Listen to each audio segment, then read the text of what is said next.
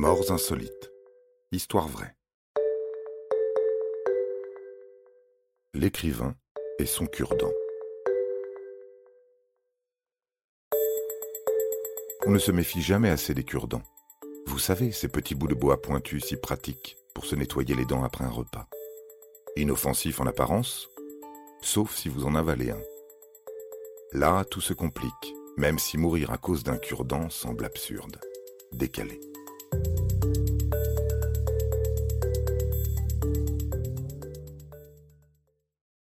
Sherwood Anderson est un écrivain américain né dans l'Ohio en 1876. Il quitte l'école à 14 ans pour aider ses parents. Puis, comme de nombreux écrivains américains à l'époque, il multiplie les petits boulots. Les femmes aussi, puisqu'il se mariera quatre fois. William Faulkner et Ernest Hemingway, tous deux prix Nobel de littérature, reconnaissent son influence. Lui leur doit d'avoir été relativement oublié. Il écrit beaucoup, romans, nouvelles, pièces de théâtre, poésie, articles de journaux, correspondances. C'est un graphomane qui donne dans tous les genres.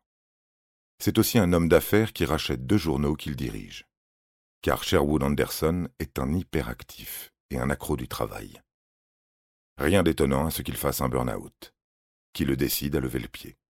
Il choisit de voyager. En 1941, Sherwood et sa femme Eleanor partent en croisière en Amérique du Sud, histoire de faire un break.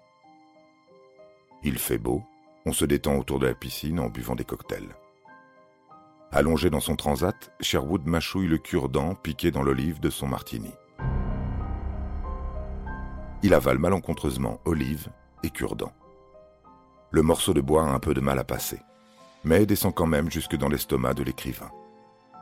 Peu de temps après, il ressent de violentes douleurs abdominales qui le plient en deux. Il est pris de fièvre, de vomissements et doit s'aliter. Le médecin de bord est incapable de gérer le cas.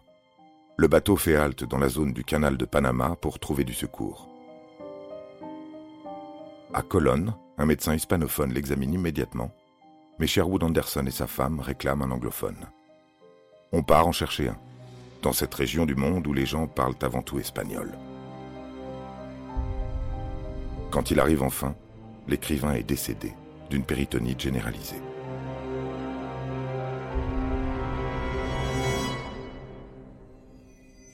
Et voilà, vous savez tout sur le cure-dent tueur d'écrivains. Un conseil, fuyez les olives et les clubs sandwich transpercés par ces petits instruments pointus. Dans 50% des cas, on ne se rend pas compte qu'on en avale un. Et 10% des victimes en meurent. Dommage quand même de se faire servir un cure-dent en guise de dernier repas. Vous avez aimé cet épisode? N'hésitez pas à le commenter, à le partager et à le noter. À bientôt pour de nouvelles histoires. Studio Minuit, créateur de podcasts addictifs.